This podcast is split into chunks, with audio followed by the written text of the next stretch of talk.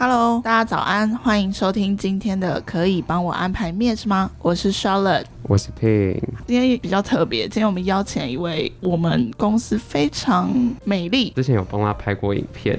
他在拍影片的那天 也是打扮的非常漂亮，要去相亲，对，整个震撼到我这样子，震撼到。那我们要赶快欢迎一下今天的嘉宾，这样呀，yeah, 我们欢迎 Shirley。Hello，大家好，我是 Shirley。讲的很夸张，我们刚刚开录前还是想问 Shirley 说，嗯，我要怎么介绍你？对，然后我就说漂亮宝贝，可以，刚刚好而已，正常发挥。真的是声音也很优美。如果是长期追踪，我们可以帮我安排面试吗的听众朋友，可能也会发现说，哎、嗯。这个人声音有点耳熟，没错，因为我们之前很久很久很久以前，啊，对，也有邀请他来上节目，是蛮久的，对，对，也是有部分观众敲完说，哎，那个美女怎么不见了？就想要再听到这个美妙的声音，所以我们今天又邀请到 Shirley，今天想跟 Shirley 聊聊她的工作日常。那首先先请 Shirley 帮我们稍微自我介绍一下。其实我们万宝华有跟很多客户合作嘛，那我是驻点在客户端的 HR，就是负责管理我们万宝华的派遣员工的部分，有点像是驻点在客户那边的 HR 顾问。了解。那你觉得你的工作内容是不是应该是跟组上的同事比较不太相同？对，其实很大的不一样。因为其实像我们 Manpower 主要来讲都是属于招募顾问，简单来说就是有点业绩压力啦，因为他们就是要一直不断的找人，不断的找人。是。可是我的位置就比较像是他们找到人以后，然后送到客户那边到职，到后面的一系列的程序安排，甚至是。他们后面出了什么问题，可能要请求我这边帮忙协助处理，所以比较像是后勤后端的支援。对，那他们比较是前端冲刺的角色。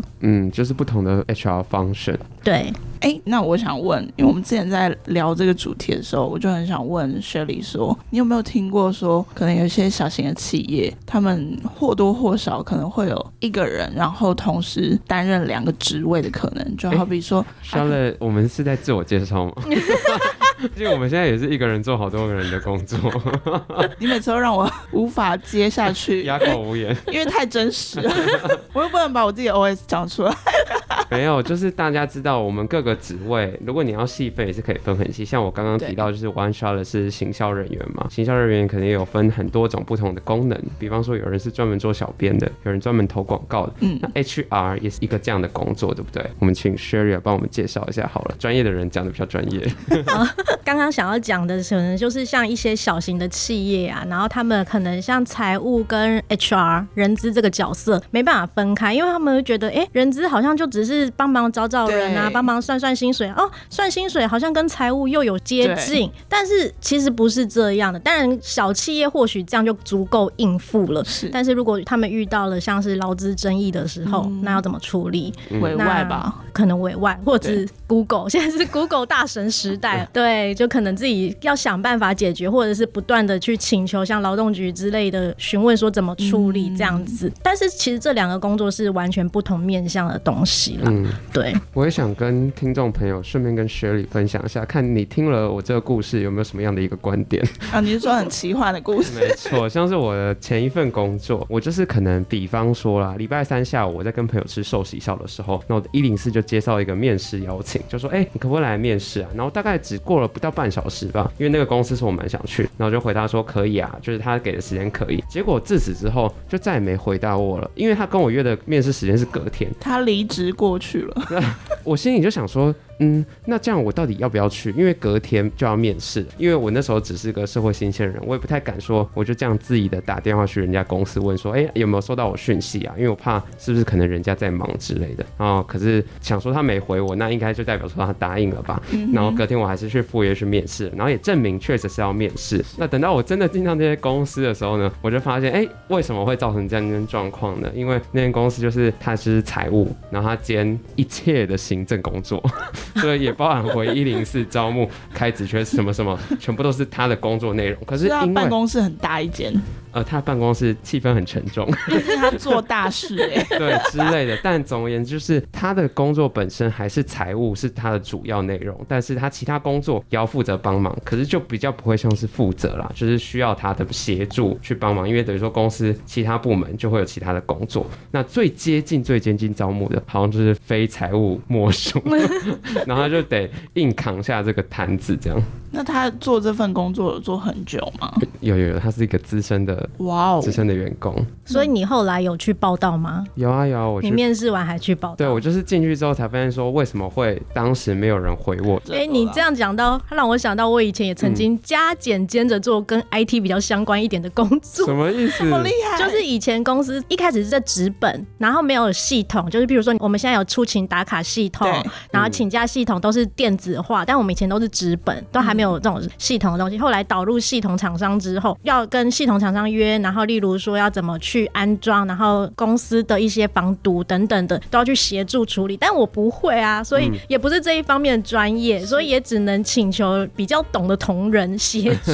大家都是兼着做，我做三分之一，别人做十分之七之类的这样。是，像是我也是进来万爸爸这间公司才发现说，哎、欸，原来一个比较规模稍微比较大的公司，HR 的存在是很重要的。像是刚刚 Sherry 讲到那些系统，心里想说，哇，如果是几百人，哎、欸，我们现在可能一百多、两百多，那包含说我们又有派遣员工，那就是到千人的公司。那在这么大的体制之下，如果没有一个系统去维护，包含前端、后端，比如说算薪水啊，或者前面招募、入职这些事情，没有一个系统去协助你，那是不是很有可能会乱成一团？确实是因为很多东西需要去系统化的归类啊、建档。可是如果你只有纸本的话，你很容易东西都不见、消失。然后加上现在很多资料都要保存五年以上嘛，就是人员离职之后，那如果你都是纸本的话，说真的，现在寸土寸金的，你到底要存在哪边？人又那么多，所以我们后来都是采用系统化的管理的方式，嗯、会比较方便。那我就觉得系统化管理也是有个方便，比方说今天我们有一个员工来信，像我们好几千位的派遣员工，我根本是没有办法知道谁是谁。那我就是可以马上请我们的同事帮我查说，哎、欸，他是在哪一个客户的单位服务，他就直接搜寻他的名字就可以发现，就不会像是比方说我们以前去看医生，你还记不记得有些医生的柜台后面会有一堆病例，他们用生日。对对，对，或是用那个姓名的第一个字的那个注音符号，对，就是很壮观，就是以前会发生但现在都已经慢慢渐渐电子化了。这是我的题外话，我以前也在过就是医疗产业担任行销过。你们说的那个病例有没有？嗯，他们按生日就算了，你每一个生日可能是几月几号而已，拿出来整本很厚，那你要怎么去找你要找那个人？按他的年龄分的，所以第一页通常都是最年长的。所以各位同学，电子化是。一件很重要的东西，不管是哪个产业.哪个职能，都会遇到这样的时代趋势去做调整。不过，我觉得这样真的，我们绕回我们刚刚原本的问题。我觉得除了很多东西要电子化以外，很多事情也要系统化。就像我们刚刚提到 Shirley 的职务，其实在人资里面可能有很多面向的工作内容。我们现在以一个人资管顾公司来说的话，我们把所有的步骤都切分开来嘛。那主要就是因为我们可能要大量的招募，或者是我们要协助我们的客户去分配，说我们要提供哪些服务，所以我们可以很专注的提供这些他们需要的资讯。之前我就有听到说，Shirley 这边是所谓的 Full Function，我也想要请 Shirley 介绍一下 Full Function 到底在人资领域里面，我们应该怎么去定义它？会遇到 Full Function 的这种人资领域，通常是在规模比较小一点的公司里头才有可能啦，就有点像是你们 Marketing 可能全包的那种概念一样，包山包就是 Full Function Marketing 包山包海什么都做，偶尔还要兼兼别的事情。对对，就是可能像是从招募开始，然后到员工的薪酬，还有员工关系管理、绩效管理等等，甚至是有时候那个政府可能法令变更之后，你要如何去提醒老板说，哎，现在呃时薪调整喽，你要记得。不可以用这个薪资喽，等等的，要去跟老板提醒一下，这样子。嗯，所以，其实，在这样子的服务范围来说的话，你们是比较属于看头看尾的。对，从头到尾一条龙的服务。包含说，如果有劳资争议的话，你们也会需要协助的吗？对，如果员工对于后面有一些，譬如说薪水觉得好像不对啊，或者是要沟通，对，想要沟通啊，或者是说觉得我的加班时间不 OK 啊，等等的，都要去做一些协调。嗯，所以那你接到员工的这种要求的时候，会觉得心累吗？就想说心冷，怎么又来烦我？先吹一股风。当然，如果是站在雇主方，一定会觉得啊。怎么又来了？可是站在劳工方，他们一定有他们自己要坚持的立场啊。是，那当然不要太不合理的话，都可以从中协调沟通的。Sherry，你有遇过什么经验可以分享的吗？我在前一个工作的时候，比较容易遇到一些这种争议，有些可能是那些员工一开始面试的时候表现很好，可是到职之后可能习惯性迟到啊，三不五时跟同仁告知说他先生在哪里任职啊，所以他就是一直在讲他自己的事情，但是请他做事他也不愿意好好做，迟到早退这种状况，你要去跟他讲，可是，在跟我们面前的时候又很乖很好，然后在同事面前，对，那时候就是会从中再去协调，然后去确认他的情况，这种其实还不用走到像是要去劳资协调的状况啦。可是像是那种出勤打卡或者是加班工时有一些争议的时候，可能员工觉得哎、欸、不对，跟雇主方认知不一样的时候，有可能员工也不想跟雇主谈了，他就直接去跟劳动局告状，这样子，这样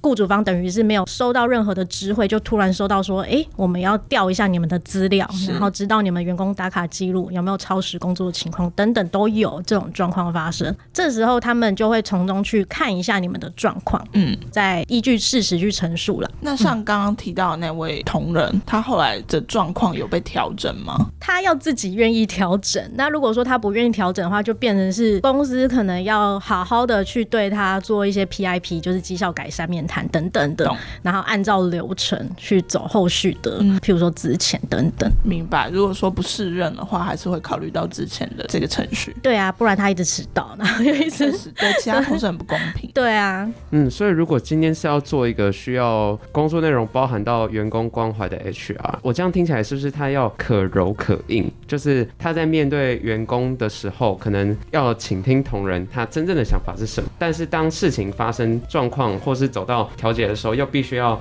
好好坚定自己的立场，然后去做沟通，才有办法让事情在一个合法的状况下去解决。对，我觉得个性上面来讲，其实谈话的方式跟沟通技巧是占这个员工关怀职能上面很大一个部分。嗯、要怎么样把话说的好听、说的漂亮，是一个很重要的课题。那我们也是慢慢从中每一次的经验中不断的去学习。从教训，大家都是在从教训中学起来。那如果说像我们刚刚提到说，说沟通很重要。那除了这个，或者是你认为这个就是在人资比较多元的任务当中，它会不会是最不容易掌握？但是如果你掌握好之后，比起其他事情，你都可以迎刃而解。可能这个员工就是你比较好 handle 等等的。对，因为这个是一个软实力的部分，是他没有办法就是一触可及，就是你马上说，哎，你是一个很会讲话的人，你就马上就是一个很会讲话的人。嗯、他也没有什么证照可以考，他就是经验的累积，所以。有时候在 HR 领域，你当然是越资深的，你越知道怎么去处理一些很棘手的案件。嗯、那如果说年资比较没有那么深的，想要进入 HR 这个领域，可能就是会比较从一些行政的工作开始做起。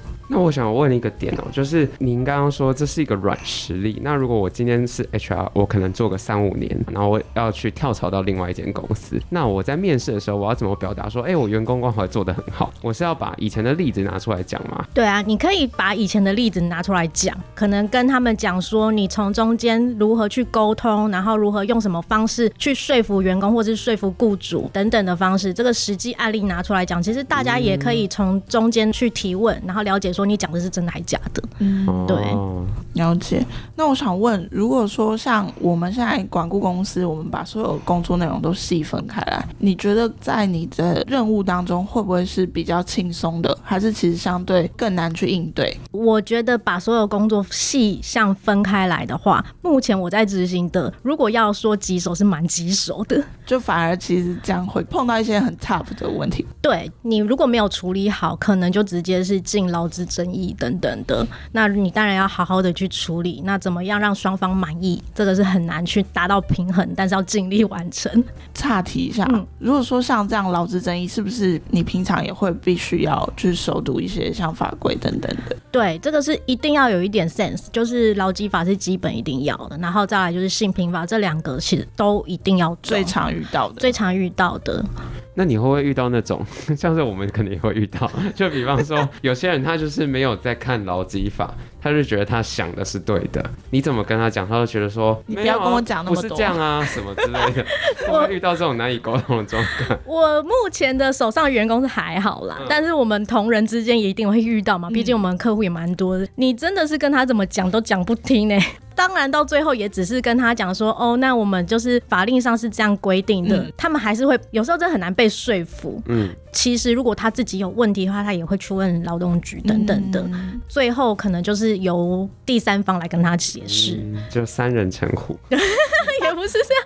听过三次说你是错的，就会相信自己是错的。就是按法规来说嘛，按法规来说这样子。对，了解。那薛丽，我想问一下，你在进我们公司之前，你是不是在一般公司当 in house 的人资，还是说一样也是在管顾公司去做一些人资的任务？OK，我之前其实是在一般的公司里头担任的是 in house 角色的 HR，、嗯、然后公司规模也没有到很大。那你觉得跟现在的工作比起来，最大的差异是什么？以前的工作比较像是一些 routine 啊，行政基本工作，然后可能有时候遇到问题可以跟老板讨论，那你中间也可以参与决策过程。嗯嗯，对。那现在的话，因为整个职能在我们万宝华都有分开来，是我现在是 onsite 的角色，所以有时候是给客户端一些建议，我没办法去参与一些决策。嗯，但是就是如果他没有问题或者需要协助的时候，我可以提出一些意见，就专业的意见。对，了解。就比较像是客户他们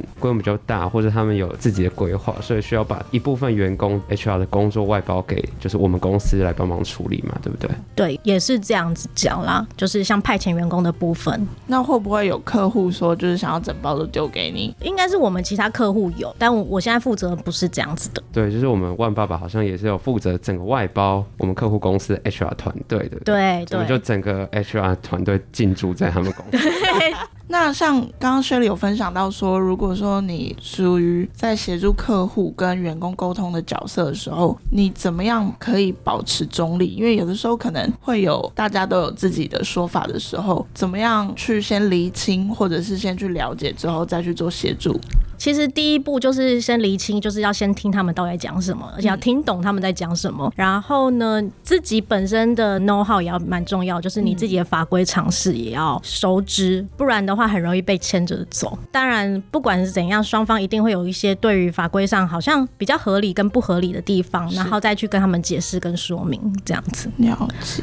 那有实际的案例分享吗？实际案例分享的话，有点像是我们对于一些加班时数的想要确认的事项。有时候雇主方可能会觉得说，哎、欸，这个月有很多的人力需求，那我想要请同仁做这些时间上的加班，嗯，但是可能会有点超过法规的上限。是，那我们可能就是会提醒一下这个雇主或主管这边，就是说，哎、欸，你们注意哦，这个月好像某某某同仁的加班时数有一点超出了，你要自己去管理一下，然后跟员工安排一下工作。你们可能是。一些工作 share 到其他人身上啊，等等的，去想办法分配。对，真的是我进来之后，我才发现说我们万宝华是非常合法的，因为只要我们觉得不合法吗？没有，有些像我刚刚的前公司，就是游走在法律边缘呐，很多事情就是比较没有走在制度上面。那员工大家就是有个默契。这个我可以分享一个经验，我以前有在另外一间外商工作，不外乎他就会一直要办一些活动，他可能会有很多讲座活动，那讲座活动可能南北跑，你一定。会影响到你的上班时间，出勤可能会超时加班啊等等的。现在应该还是加班一天只能四个小时，对不对？不能超过，对，就都跟以前一样。然后那个时候最长加班会超过六个小时，哦、就是当天。对，所以这其实很容易被举发，对，就员工会举发。可是那个时候我们公司完全没有人举发，你们知道为什么吗？为什么？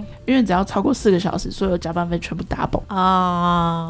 哦，就是用一些东西去收买人心，就对了。嗯，哎。就说交换啦，确实是有可能啦，但我觉得这还是有一点疑虑，因为可能会影响到员工的健康。对，而且如果万一有一个员工他其实对 double 没有那么满意的话，对，他也可以去申诉。说起来这个故事很荒唐，因为那一阵子我在那间公司，我有跟我一起共事的同仁，他一个月加班一百个小时，但他本人是很开心啦，他就是有被收买的那个。那他没有私生活吗？呃，没有，因为他那时候感觉赚蛮多钱，他也算是一个中介主管，然后那个时候我们假日也会加。中阶主管两倍薪水，天哪，没错，好开心的，好开心。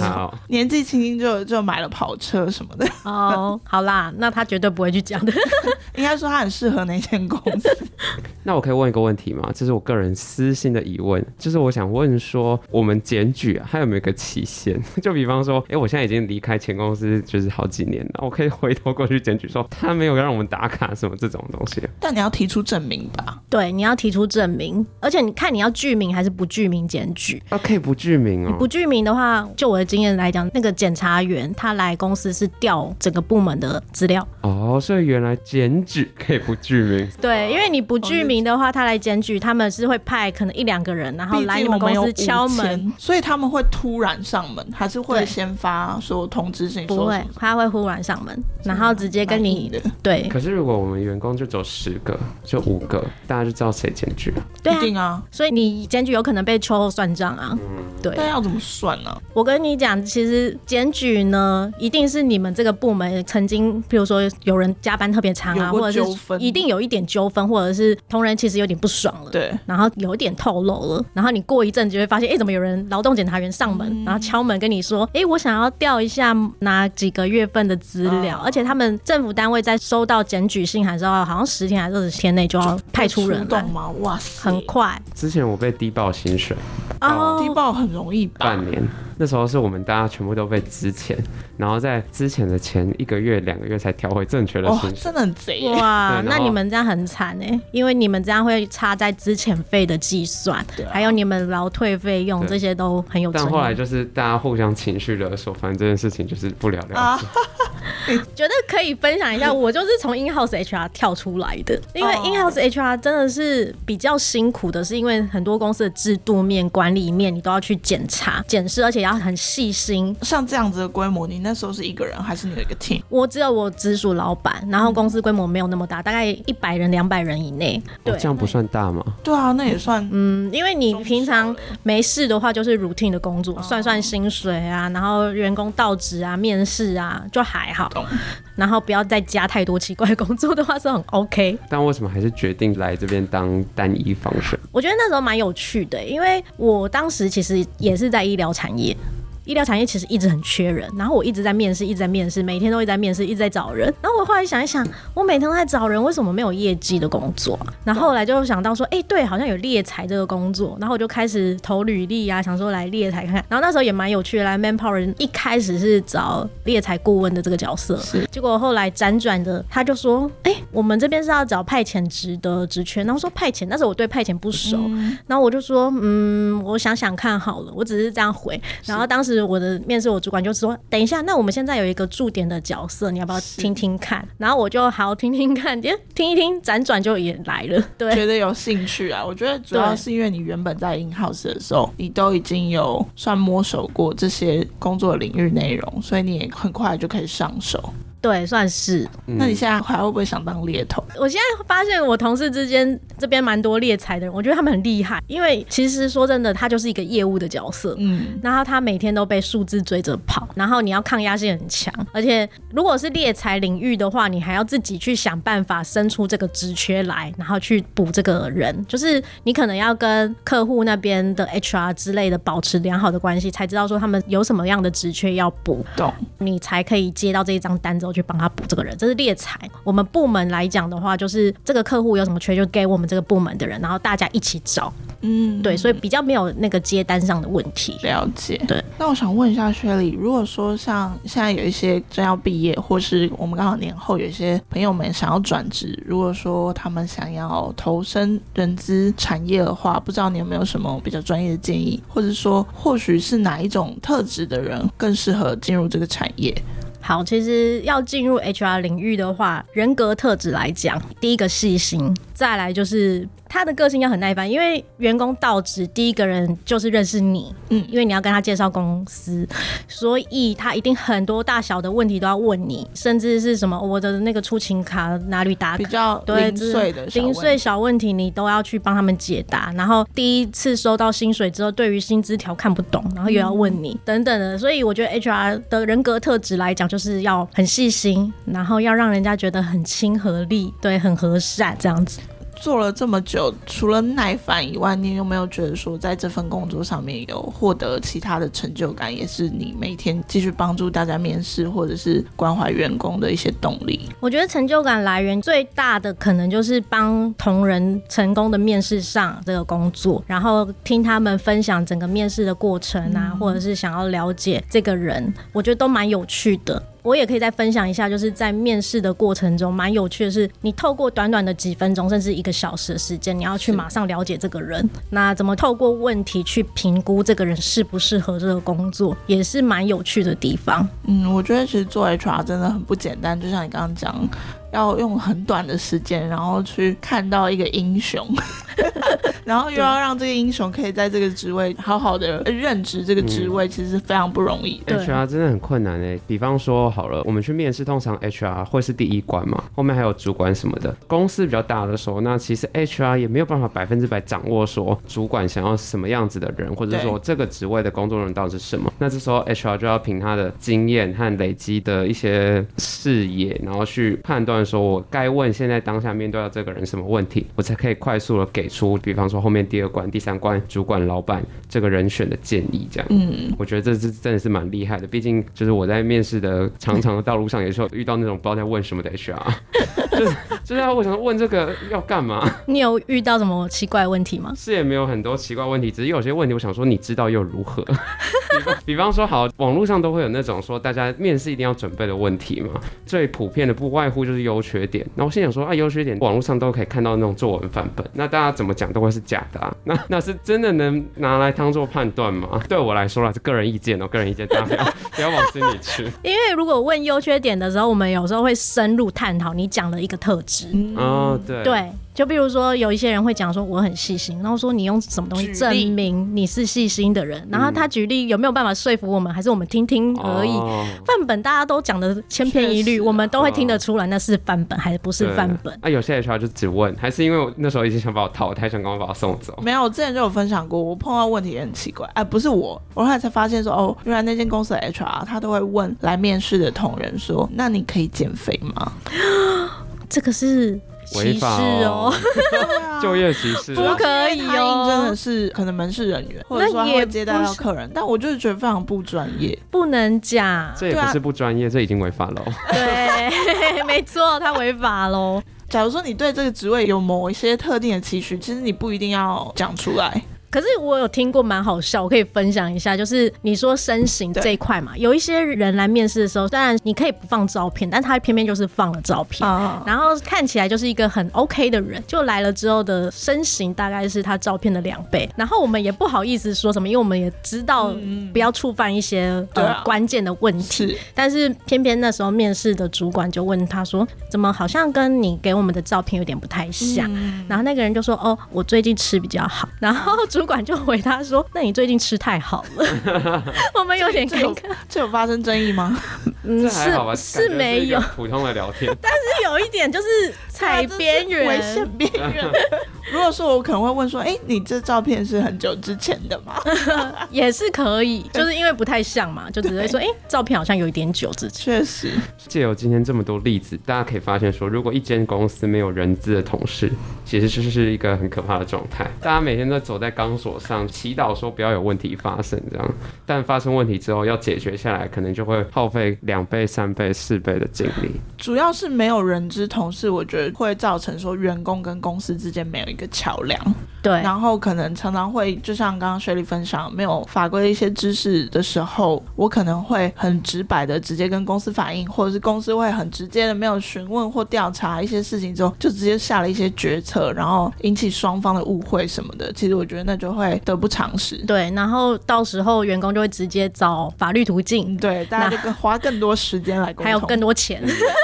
好哦，那我们谢谢 Shirley 今天的分享。那下一次我们就可以邀请 Shirley 来分享一些跟劳资争议的一些不能说的秘密，叫我们公司的法务人员一起来。对，对啊，可以跟他讨论一下，因为其实坊间蛮多在开这种课的，然后都是老板去上课。而且其实确实很多员工在这样子的情境底下，他没有第一个人可以去寻求协助，我觉得这样是非常可惜的。对，嗯、好哦，那谢谢 Shirley，我们下期见喽。谢谢大家，拜拜，拜拜。